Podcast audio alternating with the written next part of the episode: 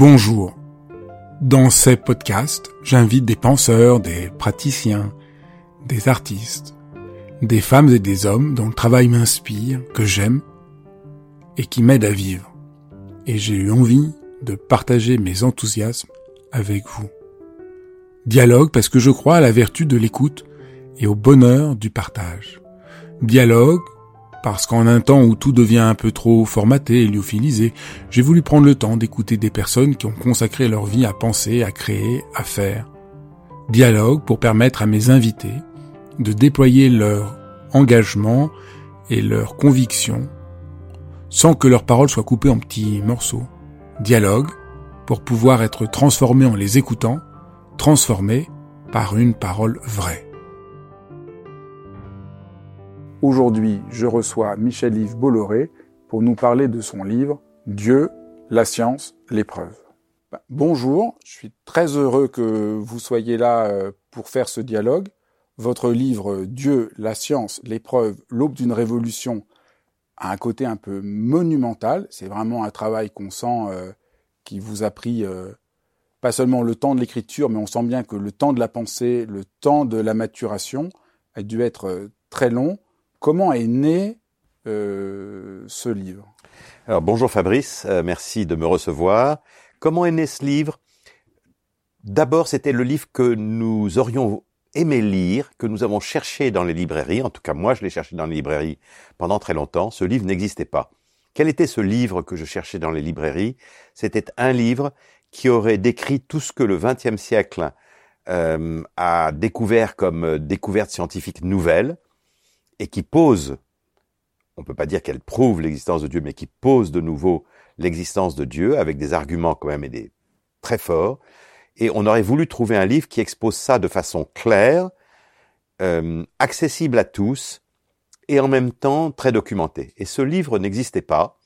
Nous l'avons cherché et on s'est dit avec Olivier que euh, on allait l'écrire et nous avons commis une, une erreur salutaire, c'est que nous avons pensé qu'il suffirait d'un an pour écrire ce livre. En fait, quand on a voulu vraiment le faire et qu'on a voulu essayer d'avoir ces caractéristiques d'accessibilité notamment, et en même temps d'être très complet, nous nous sommes rendus compte que c'était très très difficile. Et en fait, on a mis trois ans et demi avec 20 spécialistes qu'on a recrutés. Mais ce désir de savoir euh, ce que dit la science aujourd'hui de l'existence de Dieu, euh, cette, cette, question ou cette quête, vous l'aviez euh, quand vous étiez adolescent, c'est venu à, comment c'est venu alors, oui, ce, tout, ce, alors là, alors oui, tout à fait. C'est-à-dire que je pense que euh, la quête de savoir si Dieu existe, s'il existe un Dieu créateur, je pense qu'elle est partagée par les gens. Et quand on nous dit comment ça se fait que ce livre marche si bien, bah, je pense que c'en est la preuve, bien entendu. Euh, je pense que c'est une question qu'on doit se poser sérieusement au moins une fois dans sa vie. Je ne dis pas qu'il faut la poser tous les jours, mais il faut se la poser au moins une fois dans sa vie. Et on voulait que la personne qui se la pose puisse disposer euh, en un seul volume, dans un langage très accessible. Je pense que ce livre est lisible à partir de l'âge de 15 ou 16 ans, et il n'est pas du tout destiné à des scientifiques, il est lisible par absolument euh, n'importe qui, parce que les idées qui sous-tendent ces preuves sont relativement simples en elles-mêmes. Euh, donc, donc, donc voilà, je pense que tous les gens ont une certaine anxiété de savoir si Dieu existe, parce que vous voyez, la question de l'existence de Dieu, bon, elle est importante en elle-même, mais il y a une autre question qui est très très importante et qui nous touche tous, c'est y a-t-il une vie après cette vie? Or, cette question est complètement connexe parce que si Dieu n'existe pas, il est très certain qu'il n'existe pas de vie après cette vie. Alors que par contre, si Dieu existe, ce que toutes les régions, religions monothéistes prétendent, c'est que dans ce cas-là, il y a une vie après cette vie. C'est important pour nous. Est-ce que après notre mort, nous avons allé dans un au-delà où nous allons peut-être retrouver nos parents ou nos grands-parents, des personnes qu'on a beaucoup aimées. Euh, voilà, et donc c'est quand même une question importante. Il y a quand même aujourd'hui en France 50% des gens en France qui pensent que Dieu existe, 50% des gens qui pensent que Dieu n'existe pas. Alors le fait d'ailleurs que ce soit justement maintenant très débattu euh, augmente au fond finalement ce désir d'avoir des réponses. Parce que je pense qu'à une époque, peut-être il y a 50 ou 100 ans, quand la France était euh, quasiment en totalité chrétienne, euh, je pense que les gens ne se posaient pas de questions, en fait, finalement. Tandis que maintenant que c'est 50-50, nous voyons bien que cette division 50-50, elle n'est pas géographique, elle ne divise pas le nord et le sud de la France ou l'est et l'ouest, elle passe au milieu des familles. Aujourd'hui maintenant, vous avez le père qui croit en Dieu et la mère qui n'y croit pas, ou bien euh, un frère qui y croit et la sœur qui n'y croit pas. Donc la division passe au milieu des familles, et nous, on le voit, vous savez, quand on, on fait des conférences, il y a des gens qui viennent nous donner des livres à dédicacer, et ils nous disent à chaque fois, tiens, ça c'est pour mon petit-neveu euh, qui ne croit pas, ou c'est pour mon père qui a perdu la foi, ou ça c'est pour ma tante. Donc c'est très amusant. On voit cette inquiétude euh, qui a grandi parce que les Français sont divisés. Donc ça c'est, je pense, un point très intéressant. Et donc nous sommes, nous étions, d'abord nous voulions que ce soit un livre qu'on puisse, euh, le livre qu'on avait envie de lire nous-mêmes, bien sûr, mais en même temps, je pense que nous étions très contents de répondre à cette soif que les gens ont de se dire, mais alors, où est la vérité dans tout ça? Quand la question de Dieu euh, travaille un être humain, la question euh, donc que ça le travaille, la première chose qui vient à l'esprit, c'est pas forcément de chercher euh, des preuves et la compréhension scientifique. Est-ce que vous, tout de suite, quand, vous, quand la question de Dieu vous a interrogé, vous êtes demandé, cette question scientifique vous a intéressé, ou c'est venu plus tard en parlant avec des gens en voyant ces difficultés qu'ils avaient? Est-ce que ça vient de votre formation d'ingénieur? Comment cette articulation entre la question de Dieu et la question de la science et l'épreuve s'est-elle mise en, en, marche pour vous? Alors, il y, y, avait deux questions en fait dans votre question. La première, je vais répondre, c'est qu'effectivement, le plus souvent, en ce qui concerne la question de Dieu, on n'y va pas par la science. Plein de gens ont d'abord des expériences. C'est ça. Euh, plein de gens euh, disent tiens, euh, je crois avoir euh, un songe ou j'ai crois avoir entendu ma grand-mère qui me parlait à l'oreille ou je crois l'avoir vu au détour d'un bois. Non, mais plus plus plus amplement. Beaucoup de gens ont l'impression de rencontrer de rencontrer Dieu, de rencontrer venir, J'allais y venir. Voilà, Frossard a dit j'ai rencontré Dieu. Il y a beaucoup de gens qui ont eu des expériences mystiques. Donc, je pense que les expériences mystiques sont pas des choses qui sont extraordinaires. Beaucoup de gens ont eu des expériences de qu'on appelle les, les near death experiences, les expériences de mort imminente, euh, le, le, détachement du corps. Bon, donc il y a beaucoup d'expériences, j'allais dire un peu surnaturelles ou mystiques. Ou, Probablement. moi, je dirais aussi plus ordinaire, juste l'expérience sentir la présence de l'amour du Christ, sentir euh, le fait que on est aimé sans raison, le sans parler de, de, trucs un peu. Je suis tout à fait. Je suis. Alors moi, je suis tout à fait d'accord avec vous. La première, la première sphère de si je puis dire, pour approcher ou toucher Dieu, c'est la sphère effectivement de l'âme. Voilà, mettons de ça. C'est la sphère de l'âme. Alors, Jean-Paul II euh, avait dit, qui était très vraiment très très intelligent, avait dit que l'homme était comme un oiseau et qu'il avait deux ailes. Il avait l'aile de la foi et l'aile de la raison. Donc ce que nous, ce, ce que nous venons de dire, l'aile de l'âme ou l'aile de la foi, c'est pareil, c'est-à-dire l'aile de toute cette partie de nous euh, qui est, euh, si je puis dire, spirituelle. Voilà, c'est notre partie spirituelle en nous. Clair. Mais il y a une autre aile qui a été un peu abandonnée, qui est l'aile de la raison. Et les deux, les deux devraient aboutir normalement au même résultat. Donc, pour répondre maintenant à la question, effectivement, Olivier Bonassi et moi, nous sommes tous les deux euh, des ingénieurs. Olivier Bonassi de façon plus importante encore puisqu'il est polytechnicien, ce qui est quand même très intéressant. Et en plus de ça, il faut le savoir, Olivier, Olivier Bonassi, il était euh, tout à fait incroyant athée quand il avait 20 ans à Polytechnique. Et, et puis il s'est posé cette question, et il s'est posé la question dans le domaine de la raison. C'est-à-dire qu'il a décidé d'étudier tout ce qui, dans le domaine de la raison, pouvait ou pas prouver Dieu. Et il était persuadé que les croyants étaient des imbéciles ou des gens obscurantistes ou irrationnels. Il était persuadé que toutes les explications qui étaient données, il allait les casser en petits morceaux très très vite. Et en fait, en s'intéressant à tout ça, il s'est aperçu que c'était juste l'inverse et il est devenu croyant en Dieu à l'âge de 20 et quelques années, ça lui a pris même 2-3 ans le temps d'étudier tout ça.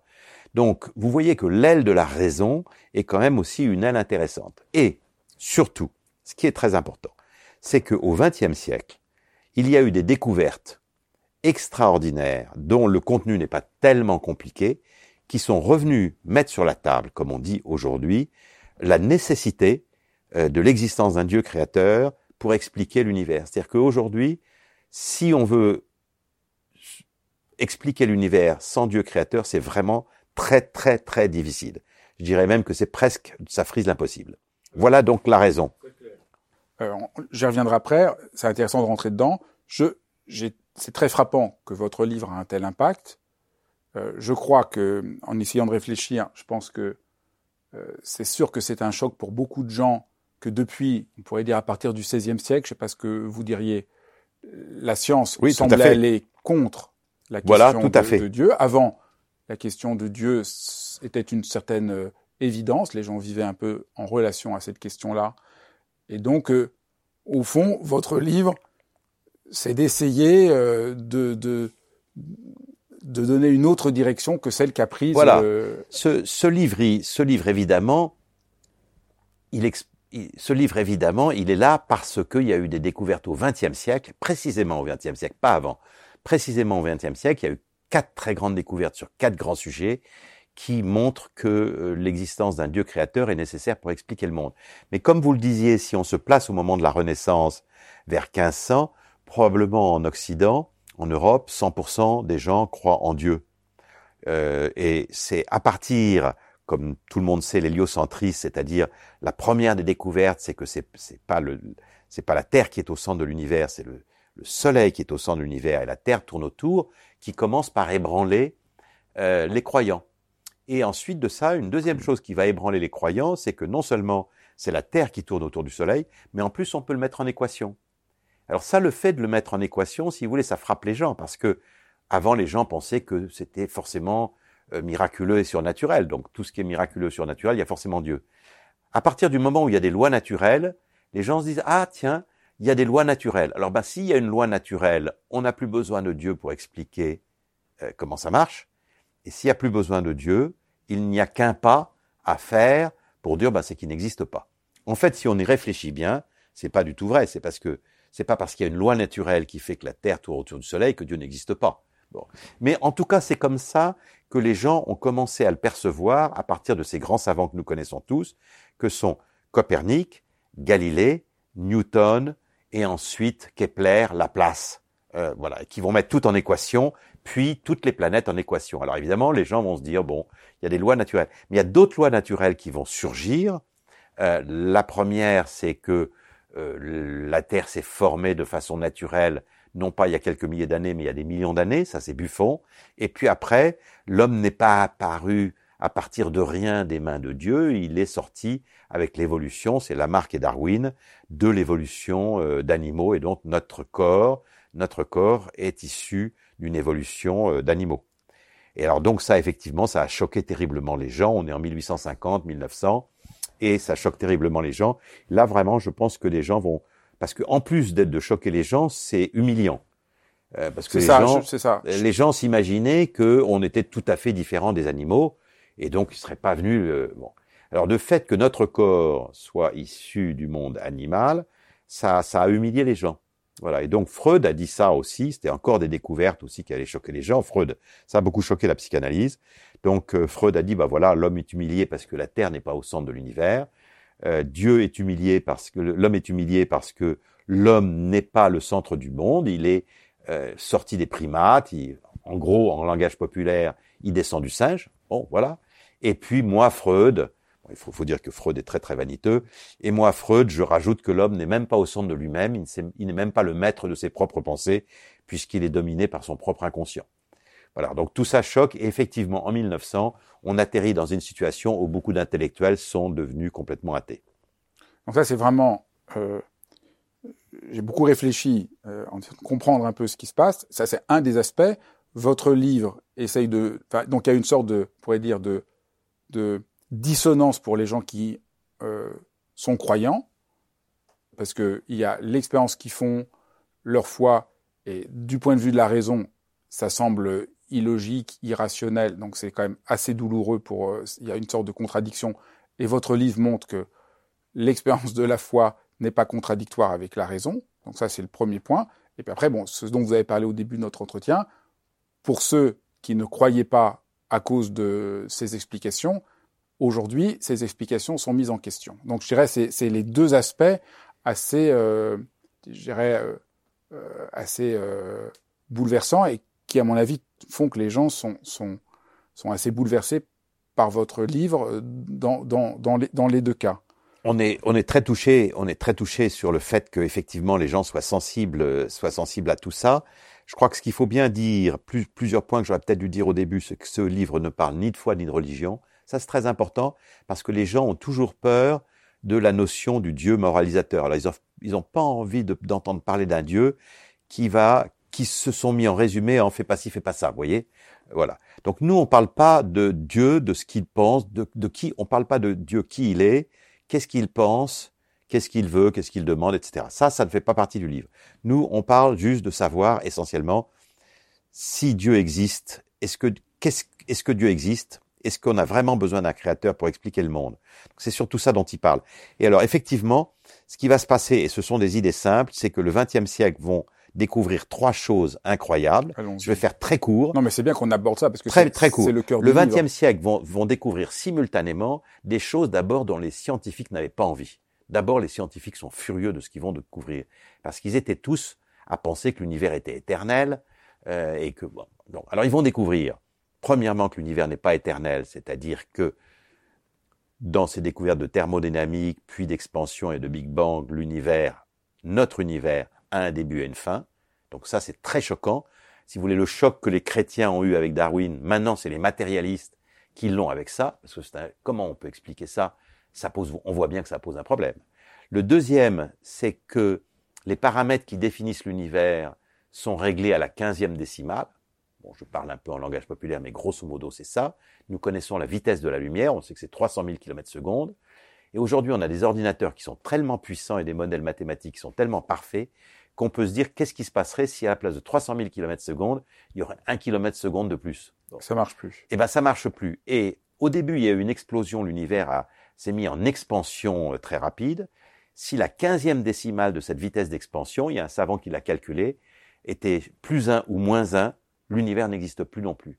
Donc ça pose un problème. On voit bien que ça pose un problème. On ne dit pas que la solution est là, mais on voit bien que ça pose un problème. Si tous les paramètres sont réglés à la quinzième décimale, qui sait qui a réglé à la quinzième décimale? Bon.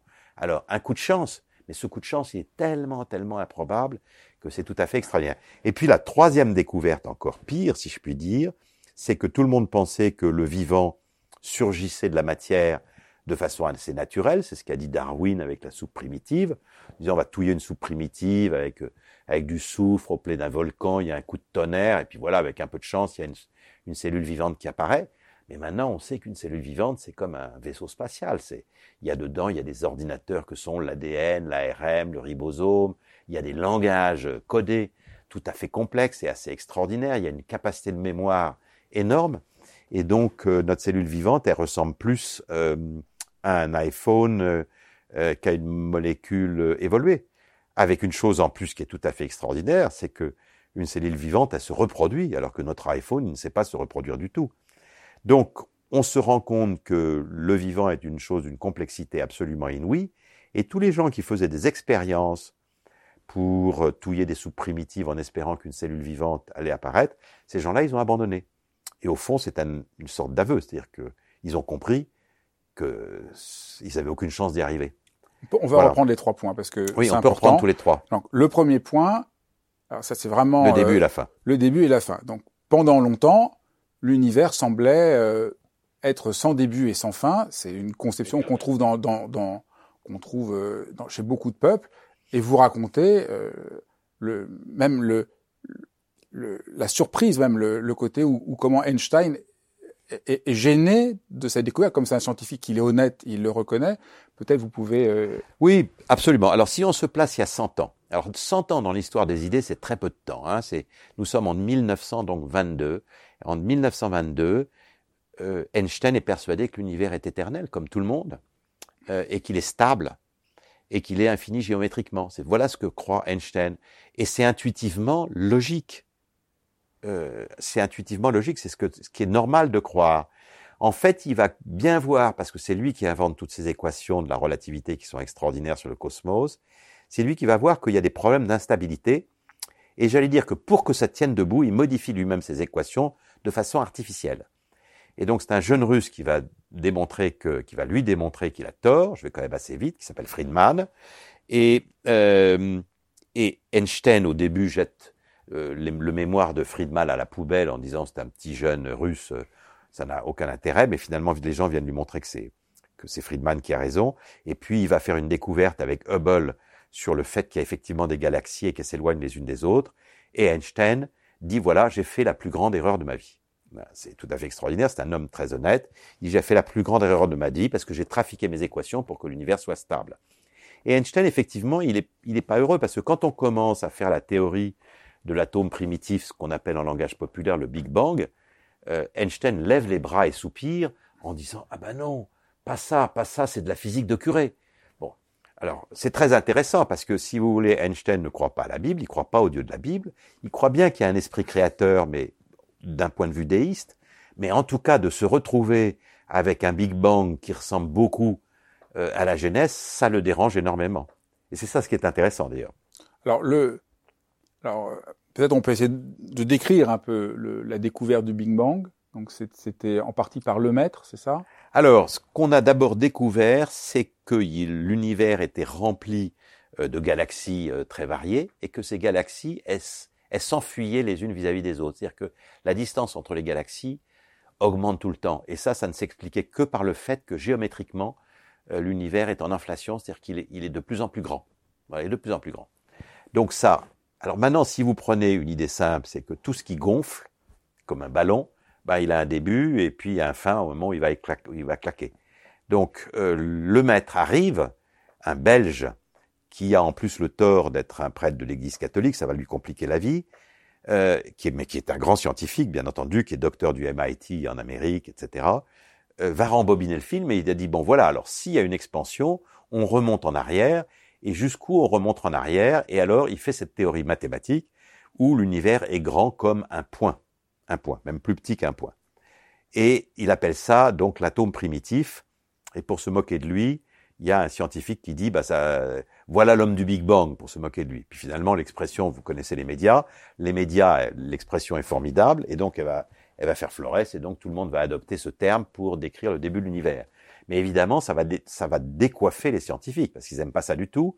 Et là, on est en 1930, et cette théorie va rester dans les tiroirs pendant 30 ans, parce que personne n'en veut. Voilà, c'est ça la raison, personne n'en veut, parce qu'elle fait trop... Le début de l'univers, on n'en veut pas. Vous comprenez, les scientifiques sont plutôt athées, ils n'en veulent pas. Ce qui va se passer, c'est que le, un grand prix Nobel, celui qui a préfacé notre livre, qui s'appelle Robert, Wilson, exactement. En 1964. En 1964, va, je, parle en langage populaire, entendre l'écho du Big Bang. Bon. La théorie de Lemaître avait prévu qu'il y aurait une sorte d'écho de, ce, de cette explosion. Voilà. Ce qu'on appelle le rayonnement fossile cosmologique. Et donc, euh, euh, Robert Wilson va le découvrir. Il va apporter la preuve euh, que ce qu'on appelle l'atome primitif ou euh, une singularité, on appelle ça Big Bang en termes populaires, continuons à l'appeler en termes populaires Big Bang, que le Big Bang est une réalité. Et tous les savants vont dire, bah oui, c'est vrai. Alors ça ne leur plaît pas, mais ils vont dire c'est vrai. Et alors Robert Wilson, qui préface notre livre, et qui est prix Nobel en 1978 pour cette découverte formidable, nous écrit dans la préface, eh bien, si la théorie, et pourtant il n'est pas croyant, euh, si la théorie du Big Bang est vraie, on ne peut pas échapper à se poser la question de la création. Donc nous, on ne se pose pas une question qui est absurde, on se pose une question qui est logique. S'il y a un début, bah, il faut bien qu'il y ait une cause, hmm, philosophiquement. Alors, donc, euh, euh, peut-être on peut là, pourquoi, donc on peut peut-être creuser cette question de cause. Que voilà. le Big, parce que moi j'avais entendu le Big, parler du Big Bang, mais avant votre livre, j'avais pas vu à la fois la, la, la, la révolution épistémologique que c'est dans l'histoire de, la science, et puis après l'articulation avec la question de cause, que vous articulez très bien. Euh... Très bien. Alors effectivement, les philosophes euh, ont, depuis 2500 ans ou 3000 ans, ont toujours dit qu'à partir de rien, rien ne peut surgir. C'est-à-dire du néant, il n'y a rien qui peut surgir dans une phrase latine qui est très très simple, ex nihilo nihil, c'est-à-dire rien à partir de rien. Et pour une deuxième raison, c'est que nous savons par les équations d'Einstein que la masse et l'énergie se conservent, E égale mc2, et donc on ne peut pas créer de l'énergie ou de la masse à partir de rien. Donc une création à partir de rien violerait d'une part un principe philosophique et d'autre part un principe scientifique. Donc on ne peut pas imaginer qu'il y a une naissance ex nihilo. Alors, qu'est-ce que disent les matérialistes? Parce que les matérialistes, comme il en reste, c'est qu'ils trouvent évidemment des objections. Donc, soit ils vont considérer que notre univers est né d'un autre univers, un univers maman ou papa, si je puis dire, euh, et qui lui-même est né d'un autre univers, qui lui-même est né, et on remonte indéfiniment. Donc c'est ce qu'on appelle la théorie des multivers, c'est-à-dire de dire notre univers n'est qu'un univers parmi des milliers d'autres, et voilà, il en a surgi énormément d'autres. Donc voilà une, une des premières choses. Et puis il y en a quelques-uns qui croient pas beaucoup à cette théorie des multivers et qui disent si si, euh, on peut imaginer, c'est ce qu'a dit Hawkins, on peut imaginer que euh, euh, l'univers soit né à partir de rien. Mais il y a un de ses collègues qui a dit c'est ridicule et il a dit une bêtise proférée par un grand savant reste une bêtise. Bon, donc ou bien on considère qu'il y a des multiples univers et que c'est une chaîne sans fin, ou bien on considère que malgré tout on peut violer le principe philosophique et le principe scientifique et que l'univers a pu naître de rien. Voilà. Si on est matérialiste, il faut accepter l'une de ces deux possibilités. Et si on n'est pas, voilà, donc là, on voit bien l'articulation entre le Big Bang et il faut qu'il y ait une cause, et donc ça repose la question de, d'un Dieu créateur. On voit très bien l'articulation entre la physique et la métaphysique.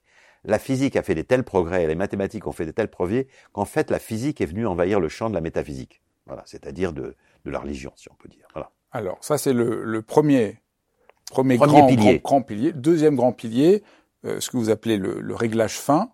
Mhm. Donc, le, ce que vous avez, vous avez, vous en avez un peu parlé, c'est c'est le, le fait que euh, c'est tellement l'ensemble des variables qui permettraient l'univers sont tellement euh, précises que ça pose des questions. Voilà, exactement. Alors, euh, ce problème ne se posait pas avant parce que c'est très récent qu'on puisse modéliser mathématiquement l'univers et qu'on ait des ordinateurs pour faire des calculs. Avant, ça n'existait pas.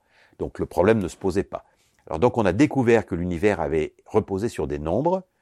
Euh, on considère qu'il y a 20 ou 30 nombres essentiels euh, qui règlent l'univers. Alors on, en a cité la vitesse de la lumière, la vitesse de l'expansion de l'univers au début quand il a créé, euh, la masse des particules, les forces d'attraction, la constante de gravité, etc. Voilà, disons 20 ou 30 nombres sur lesquels repose l'univers. Bon, très bien.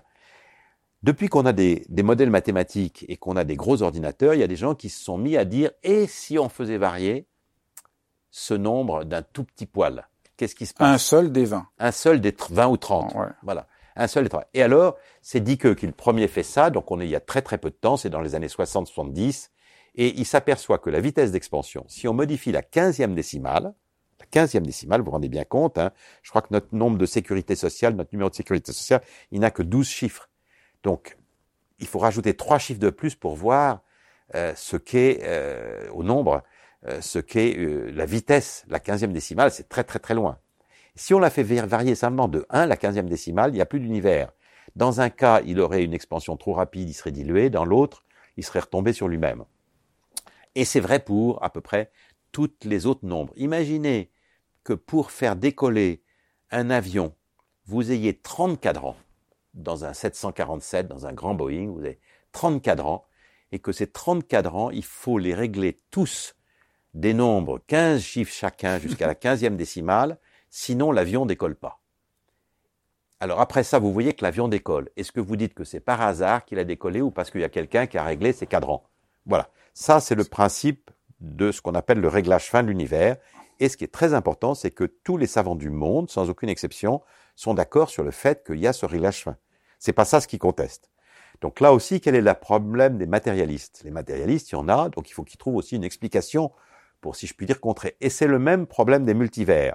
Ils disent, oui, il y a une chance sur 500, une chance sur 10 puissance 500, que euh, notre univers soit réglé comme ça. Mais bon, nous, notre, nous, notre réponse, c'est qu'il y a 10 puissance 500 univers qui ont été produits comme ça, des myriades, des milliards de milliards de milliards d'univers ont été produits, et nous, on est dans le bon.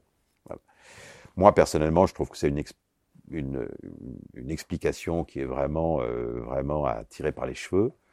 Euh, en plus de ça, il n'y a pas le moindre appui théorique à ça, il n'y a pas la moindre indice, pas la moindre preuve. Donc on a le choix entre croire que l'univers a été créé par un Dieu qui a très bien réglé tout ça, ou bien de croire qu'il y a 10 puissance 500 univers. Voilà. Donc là aussi, si vous voulez le lecteur, l'auditeur, il faut qu'il croit entre ce qui a le plus raisonnable. Et, euh, et comment s'articule le, le, le, concept de Brandon Carter sur l'observateur qui est nécessaire? C'est ça, c'est le, le régleur, c'est ça? Voilà, c'est-à-dire que c'est, la même chose. Est-ce que, est-ce que ce, cet avion avec ses 30 euh, cadrans et ses, tous ces nombres affichés, est-ce que c'est le résultat du hasard ou est-ce qu'il y avait vraiment quelqu'un qui est venu euh, régler tous ces cadrans? Et, qui est euh, Brandon Carter? Euh, Brandon Carter, euh, c'est un des savants de, de du réglage fin, de la théorie du réglage. Dit qu'ils sont toute une série de à avoir fait cette cette thèse là. Jusqu'en ça va ça s'étage entre 1960 et 2000. Vous les retrouverez dans les dans les choses de la, de la pyramide. Donc c'est des choses assez récentes. Hein. Je crois que c'est dans les années 70 que exactement tout Carter ça c'est réussi à, à, mettre en, en, en à modéliser cette histoire de réglage Exactement. Le, la théorie, euh, la théorie du début et de la fin de l'univers est, est plus, la plus ancienne. La plus, le réglage fin, c'est 1960-2000, en gros, grosso modo, euh, ou même même jusqu'à maintenant. Et euh, le passage de l'inerte au vivant, dont on dira peut-être un mot, voilà, c'est de 1900, quand on a découvert l'ADN, c'est-à-dire euh, et qu'on a commencé à comprendre sa complexité, c'est-à-dire entre 1960 et aujourd'hui. Alors l'ADN, troisième, euh, troisième pilier qui pose des... Alors bah, le troisième pilier qui pose un problème aux matérialistes, ça leur en fait beaucoup déjà parce que faut régler un problème, faut accepter le régler le deuxième. Maintenant, il va falloir régler le troisième. C'est-à-dire que pendant longtemps, comme euh, je vous le disais, on a cru que le passage de l'inerte au vivant se ferait de façon assez naturelle. Aujourd'hui, on sait que euh, c'est pas un petit saut entre l'inerte et le vivant, c'est un gouffre abyssal. Comment l'inerte est passé au vivant en sautant par-dessus ce gouffre abyssal, personne ne le sait. Ce qu'on sait simplement, c'est que la probabilité qu'il arrive est infinitésimale, encore beaucoup plus faible que les réglages fins de l'univers. Donc, euh, est-ce que il y a un nouveau principe anthropique, c'est-à-dire des réglages fins que nous ignorons, des lois que nous ignorons, qui à un moment donné ont permis à ça d'arriver, euh, ou bien au contraire c'est une intervention directe d'un Dieu créateur, bon on ne sait pas. Euh, ce qu'on sait simplement, c'est que la probabilité qu'une cellule vivante apparaisse est infinitésimale. Voilà. D'ailleurs, plus personne aujourd'hui, comme je vous le disais, n'essaye de, de, de, de, tripatouiller une soupe primitive pour faire cellule, surgir une cellule vivante. On sait que c'est tout à fait impossible.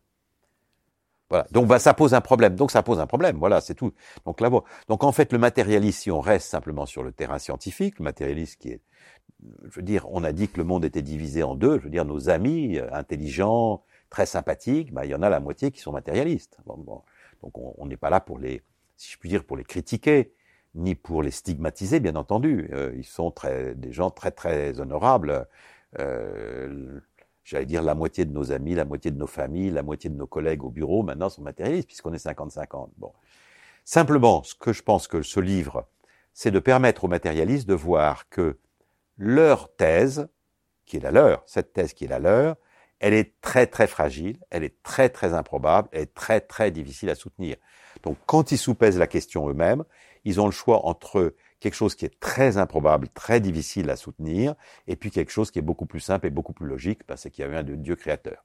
Mais après, finalement, le choix, nous le laissons, parce qu'il faut, ça c'est très important, le, le, choix final, nous le laissons au lecteur ou à l'auditeur. C'est à lui de se décider et de croire à ce qu'il a envie de croire. Mais là, il va le croire de façon très informée. Donc après, il y a un autre point important de votre livre, c'est euh, de prendre la mesure du choc qu'est euh, Abraham dans l'histoire de, l'humanité. Et, là aussi, votre regard euh, est, surprenant. Alors effectivement, les gens nous ont dit, euh, parce que le livre fait 500 pages, il y en a 300 sur la science et 200 sur des preuves qui viennent de domaines non scientifiques, ils ont dit qu'est-ce que vous faites un ouvrage scientifique, qu'est-ce que viennent faire ces 200 pages ensuite? Non, Ça n'a aucun sens, c'est comme un cheveu sur la soupe. Non, non, ça ne vient pas comme un cheveu sur la soupe, parce que le domaine de la raison est plus grand que le domaine de la science. Vous avez le domaine de la science, tout ce qu'on peut mettre en chiffres, si je puis dire, mais le domaine de la raison est, est très vaste. Bon. Si Dieu n'existe pas, il, il ne peut pas y avoir de miracle, et toutes les histoires doivent pouvoir s'expliquer de façon rationnelle et logique. On est tous d'accord là-dessus. Donc il ne peut pas y avoir d'histoire, j'allais dire, inexplicable de façon rationnelle et naturelle. Et Abraham Alors, allez, ça, je viens. Je viens ouais. d'abord, je pose d'abord les fondements. Oui, Alors, à partir de là, les Hébreux, c'est-à-dire effectivement Abraham et ses descendants que nous connaissons, Isaac, euh, Jacob, Moïse, etc., grosso modo, ça se joue sur quelques centaines d'années, nous posent un problème. Donc, ce que je propose au lecteur, là, c'est un caractère effectivement original de notre livre, c'est qu'en général, il y a des livres de science qui se, qui s'arrêtent. Leur dernière page, ils commencent à la science, finissent la science. Nous, nous avons apporté un livre où nous avons des preuves qui viennent du domaine qui ne sont pas de la science, qui sont juste du domaine de la raison. Donc, ce sont, en plus de ça, je pense que c'est assez amusant, ce sont des énigmes. Donc, ces énigmes, on pose au lecteur ou à l'auditeur, on lui pose une question, comment peut-on euh, résoudre ces énigmes? Alors, prenons cette première énigme, je reviens maintenant à votre question. Première énigme, la suivante. À l'époque des Hébreux, entre Abraham et Moïse, tout le monde, tous les gens du monde pensaient, je donne des exemples simples, Mm. tout le monde pensait que le soleil et la lune étaient des divinités. Et donc on a fait un tableau, il y avait des grands empires, tout le monde les connaît, Mésopotamiens, Babyloniens, les Perses, les Grecs, les Romains, les Égyptiens. Voilà. Ces gens-là, ils étaient nombreux, ils étaient riches, ils étaient intelligents, ils avaient des pyramides, ils avaient des bibliothèques comme à Alexandrie, ils avaient plein de savants, et ils avaient des villes, ils avaient des trucs. Tous ces gens-là, tous sans exception, même les Incas, qui n'étaient pas en contact avec eux, qui étaient en, Amérique très loin, tous ces gens-là, pour tous ces gens-là, le soleil est une divinité qui se meut donc par lui-même, et la lune est une autre divinité, et toutes ces, le soleil et la lune, ils ont des noms, parce que ce sont des divinités. Et il y a un tout petit peuple, même pas un peuple, une tribu, j'allais dire, quelques tribus, qui vivent sous la tente, qui élèvent des moutons, euh, qui n'ont pas de pyramide, qui n'ont pas de savants, qui n'ont pas de bibliothèque, qui n'ont rien du tout. Et ces gens-là, ils lèvent le doigt et ils disent stop, pas du tout. Le soleil et la lune, ce sont des lampadaires dans le ciel. Le soleil est un lampadaire dans le ciel pour éclairer le jour et la lune est un lampadaire dans le ciel pour éclairer la nuit. Bon. 3000 ans après, c'est eux qui ont raison, tous les autres ont tort. Alors, il y a deux possibilités, nous revenons. Première possibilité, coup de bol, ils ont un coup de chance. Ça peut arriver. Et deuxième possibilité, sinon, si c'est pas un coup de chance, alors c'est parce que, comme ils le disent eux-mêmes, ils ont eu une révélation. Problème là où ça se gâche, pour les matérialistes, si je puis dire, c'est que le coup de bol qu'ils ont sur le Soleil et la Lune n'est pas le seul. Ils sont les seuls à dire que l'univers a un début et une fin. Voilà, ça ils le disent, en toutes lettres, l'univers a un début et l'univers a une fin, et ils sont les seuls, et aujourd'hui on sait que c'est vrai. Zut, pour les matérialistes. Coup de bol, bon, deux coups de bol, bon, peut-être ça passe encore, deux coups de bol, ou bien révélation. Allez, on, on va pour deux coups de bol. Mais c'est pas tout. Ils vont dire que tous les hommes sont égaux parce que nous descendons tous d'un homme et d'une femme. Euh, Adam et Ève, pour ne pas les nommer. Et d'une façon un petit peu plus complexe, nous savons grosso modo que euh, cela est vrai. Il y a un premier Adam, il y a une première Ève. Et tous les autres peuples pensaient que les choses étaient très différentes. Même Hitler avait toute une théorie raciale disant que les Ariens étaient un peuple qui était sorti des glaces euh, polaires, qui était tombé sur l'Allemagne et que c'était une race qui était sortie de voilà. D'autres pensaient qu'il y avait des races qui étaient des demi-dieux, qu'un dieu avait couché avec une femme, etc., et que ça avait fait des, des une femme humaine. Alors ça avait fait des races intermédiaires. Bon. Les seuls qui avaient raison, et les Hébreux. Alors, je ne vais pas vous prendre tout votre temps. Le livre raconte tout ça, mais là, ça commence à faire beaucoup. C'est-à-dire que quand quelqu'un gagne tout le temps, là, l'explication euh, du coup de bol marche plus, si vous voulez. Donc euh, voilà, voilà, voilà ce qu'on raconte sur ce qu'on appelle le chapitre des vérités euh, inatteignables, humainement inatteignables de la Bible. Alors, euh, avant-dernier point dont, dont je voulais vous parler aussi, euh, que ce qu'on appelle les erreurs de la Bible ne sont pas aussi irrationnelles qu'on ne le croit. Et donc là, il y a aussi tout un travail dans votre souci de rationalité. Par exemple, euh, on dit euh, la Terre est créée en sept jours, on sait que c'est pas vrai. Oui. Alors effectivement, on a fait un chapitre sur euh, parce que quand on regarde les sites matérialistes, euh, ils sont remplis de trucs sur la Bible à tort. La Bible raconte que la Terre, a, que le monde, la Bible raconte que l'univers a été créé en six ou sept jours, et c'est pas vrai. Nous savons que c'est en 13 milliards d'années. Voilà. Ça, vous ouvrez un site internet des athées, c'est la première chose que vous trouvez partout.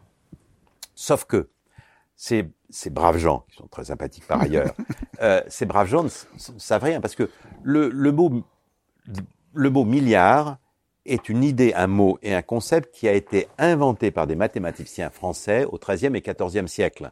Donc le mot milliard n'existait pas. Donc même si Dieu, même s'il avait voulu expliquer aux hommes euh, que l'univers a 13 milliards d'années, il ne le pouvait pas parce que le mot n'existait pas. Et le mot et le concept n'existaient pas. Le concept derrière le mot n'existait pas. Il faut voir en plus de ça que cette question de savoir des 13 milliards d'années n'a aucun intérêt.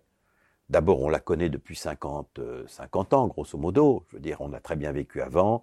On se trompe peut-être, il va peut-être d'ailleurs encore changer un peu. Euh, je veux dire, ça sert à rien. Qu'est-ce qui était important euh, que Dieu dise finalement aux Hébreux? C'était qu'il les libère, il, faut, il fallait libérer les hommes de croyances qui les rendaient esclaves euh, de, de, choses qui les empêchaient de voir Dieu. Alors, par exemple, croire que le, que le soleil, qu'il y a plein de divinités. Bon, s'il y a plein de divinités, on ne peut pas adorer un Dieu unique. Donc ça, il fallait les libérer de ça. Et donc là, il va simplement leur expliquer que le monde s'est fait progressivement. Progressivement, ça suffit. Donc, progressivement, en six ou sept jours, voilà, des, et les jours de Dieu, il ne faut pas les prendre comme des jours de, des jours de, de rotation de la Terre. Voilà. Donc, ce chapitre-là, il est aussi très intéressant. Il montre que ce qu'on prend pour des erreurs de la Bible, en réalité, n'en sont pas. Et, prenons-en une autre. Euh, l'homme descend du singe et donc il ne peut pas avoir été créé par Dieu. Alors, c'est la Bible qui a raison, puisque comme vous le savez, euh, dans la Bible, Dieu dit qu'il prend de la matière et qu'il crée Adam et Ève euh, dans sa main. Il prend de la matière dans sa main et il crée Adam et Ève. Alors, c'est très très intéressant parce que les athées, les sites athées, qui sont un peu primitifs de temps en temps, disent ah bah vous voyez bien qu'ils se trompent puisque euh, l'homme ne vient pas de la terre, il n'a pas été fait avec la terre, il descend du singe. Mais c'est eux qui se trompent. En réalité, nous descendons du singe, mais le, descend, le singe descend d'un mammifère, qui descend d'un poisson, qui descend d'une cellule vivante, et qui a été faite avec quoi cette cellule? Vivante Avec de la matière. Donc il y a tout un train.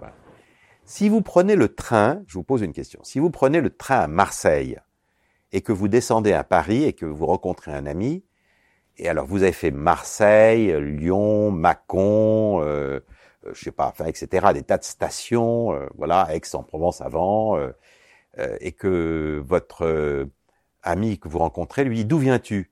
Est-ce que vous lui dites je viens de Mâcon? Non. Non, vous lui dites je viens de Marseille. Très bien. Eh bien, le train humain, il ne vient pas du singe, ce qui serait la gare Mâcon, si vous voulez, il vient de Marseille, qui est la matière. Au départ, c'est la matière qui est notre vrai ancêtre, parce que nous, nous descendons d'un singe, le singe descend d'un autre singe, euh, le saut-être au singe dit descend euh, d'un animal, euh, d'un chien, que sais-je, qui descend lui-même d'un autre machin, qui descend d'un poisson, qui descend d'un serpent, qui descend, voilà, et puis de, de plus petit, de plus petit, jusqu'à ce fameux ancêtre commun que la plupart des savants admettent et qui s'appelle Luca, qui est the last universal common ancestor, c'est-à-dire la première cellule vivante, qui elle-même est un échafaudage de matière, de, molécules, donc de matière. Donc la vérité sur l'homme, si nous voulons la donner, qu'est-ce qui est plus important C'est de dire qu'on descend du singe ou de la matière. En fait, pour que nous restions humbles, il est beaucoup plus important que nous sachions une vérité, c'est que nous sommes notre corps, aussi admirable il soit, on peut regarder nos mains, nos pieds, c'est tout à fait extraordinaire comment ça marche, nos yeux, tout. Bon, mais ça n'est que de la matière. Et d'ailleurs, quand euh, euh, on nous brûle, voilà, l'incinération qui est devenue commune, nous savons qu'il ne reste que de, notre corps, je ne parle pas de notre âme, de notre corps, il ne reste que de la matière. Donc nous sommes un composé extraordinaire de la matière et matière. Donc c'est plus philosophiquement, religieusement, c'est plus important de dire que l'homme descend de la matière, voilà, mais le mot matière n'existait pas. Vous comprenez, c'est un mot savant, matière. Donc le mot terre représente la matière. Donc voilà, l'homme a été fait avec la matière, donc la Bible a raison. On a parlé de, donc de, de l'impact de, de, votre livre, à la fois pour euh, ceux qui sont euh, croyants, qui ont vraiment le, le, le, choc de comprendre que c'est pas irrationnel, pour ceux qui ne croient pas, que ça leur pose des questions. Euh, une des euh, critiques de, de votre livre, c'est est-ce que c'est pas un peu paradoxal de vouloir prouver l'existence de Dieu et d'avoir peut-être un peu même l'orgueil de dire qu'on va prouver aujourd'hui l'existence de Dieu, alors que au fond, euh, si Dieu voulait qu'on le prouve il nous l'aurait euh, dit, et que quand on lit les évangiles, le Christ nous parle plus d'une conversion du, cœur, de, rentrer dans une autre modalité d'existence. Il nous dit pas, euh, je vais vous prouver par A plus B que, que Dieu existe. Voilà. Alors, il y a d'abord une, confusion normale, tout à fait normale, sur le mot preuve, parce que le mot preuve en français, il est utilisé euh, à, pour différentes utilisations. Et euh, nous, nous utilisons le mot preuve tel qu'il est dans le dictionnaire français, c'est-à-dire ça n'est pas une démonstration mathématique. Vous voyez, euh, on parle de démonstration mathématique pour le théorème de Pythagore. Euh, le carré de l'hypoténuse est égal au carré euh, des côtés, à la somme des carrés des côtés. Bon, ça, ce sera, c'était vrai il y a 2000 ans, et puis la démonstration est absolue, personne ne la discute, et euh, personne ne... Voilà. Donc ça, c'est une démonstration, on peut appeler ça une preuve absolue. Mais le mot preuve en français n'est pas celui-là. Le mot preuve, ce sont les arguments qui viennent soutenir une thèse.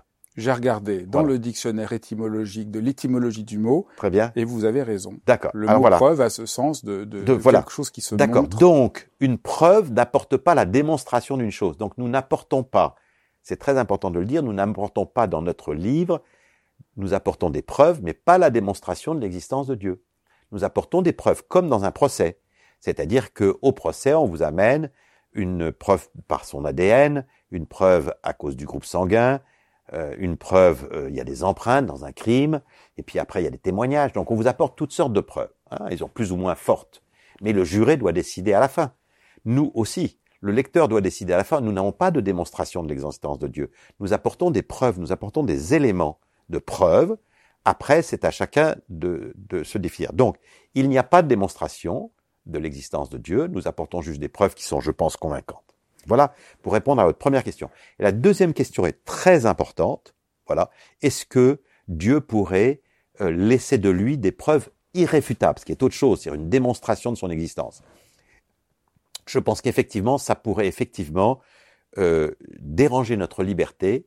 Et je crois que c'est Pascal qui a dit que il existait euh, dans le monde suffisamment de lumière pour que ceux qui cherchent Dieu puissent le trouver et le rencontrer ce qui est très bien, et il existait suffisamment de brouillard pour que ceux qui n'ont pas envie de parler de Dieu, d'entendre parler de Dieu, n'ont pas envie de vivre, qui ont envie de vivre sans lui, puissent vivre tranquillement. Voilà où nous en sommes, et je mmh. trouve que c'est, je pense que c'est très bien, je crois que c'est du Pascal, enfin, mmh. pas exactement dans les termes où je l'ai dit, mais l'idée est là, il y a suffisamment de lumière pour ceux qui veulent connaître Dieu pour qu'ils le trouvent, parce que, suffisamment ouais, d'obscurité pour que ceux qui ne veulent pas le trouver ne le trouvent pas. Parce que là, on voit bien le, le problème. Si on prouvait, au sens d'une démonstration de l'existence de Dieu, c'est la négation de, de, la liberté, de la liberté et du sens de la rencontre et de ce que pourrait être la rencontre avec Exactement. Dieu comme une expérience Exactement. existentielle fondamentale. Exactement. Donc, il n'est pas souhaitable qu'il y ait une démon. Ça ne veut pas dire qu'elle arrivera jamais à dire. Il n'est pas forcément souhaitable qu'il y ait une démonstration absolue, si je puis dire au sens mathématique du terme. Bah, sinon, il n'y a plus de rencontre, bon, il n'y a plus d'amour. Il y a quand même, alors, il y a quand même des preuves philosophiques, et là aussi, il y a des degrés, c'est-à-dire que, bon, si on prend euh, la philosophie de l'Église, elle dit qu'on peut accéder à Dieu par la raison, mais au sens des preuves que nous nous donnons, c'est-à-dire un faisceau de preuves convergentes et indépendantes, euh, voilà, qui emporte la conviction. Mais il y a des gens qui diront non. L'argument sur lequel je voulais finir, c'est le sens profond de vouloir donner des preuves quand il s'agit d'une quand il s'agit fondamentalement d'une rencontre. Et donc c'est ça. Est-ce que il n'y a pas quelque chose. Euh... Non, je pense que Dieu, parce qu'il y a un effort pour chercher dans, dans, cette, dans ce brouillard pour chercher Dieu. Il n'est pas trop épais, on peut le trouver. Je pense que Dieu est sûrement très content euh, qu'on fasse un effort pour le chercher et le connaître. Bien sûr, parce que la définition de Dieu, c'est d'être un esprit omniscient, éternel, tout-puissant. Et s'il nous a créés, c'est parce que euh, il veut avoir des enfants de plus et des amis de plus. Et donc tous ceux qui essayent de le, chercher un peu à tâtons, euh, il ne peut que, bien sûr, qu'apprécier ça. Eh ben, merci beaucoup. Je crois qu'on a fait un sorte de petit panorama de ce livre, euh, de ce livre très dense, dont je voudrais, en conclusion, redire à la fois l'ampleur conceptuelle et aussi pourquoi il a un tel impact émotionnel, parce qu'il touche des choses aussi fondamentales. Merci beaucoup. Merci beaucoup, Fabrice. Merci d'avoir suivi cet épisode de Dialogue. Si vous voulez euh, promouvoir l'existence de cette chaîne, surtout likez la chaîne, abonnez-vous pour ne pas manquer les prochains épisodes et je vous dis à très vite.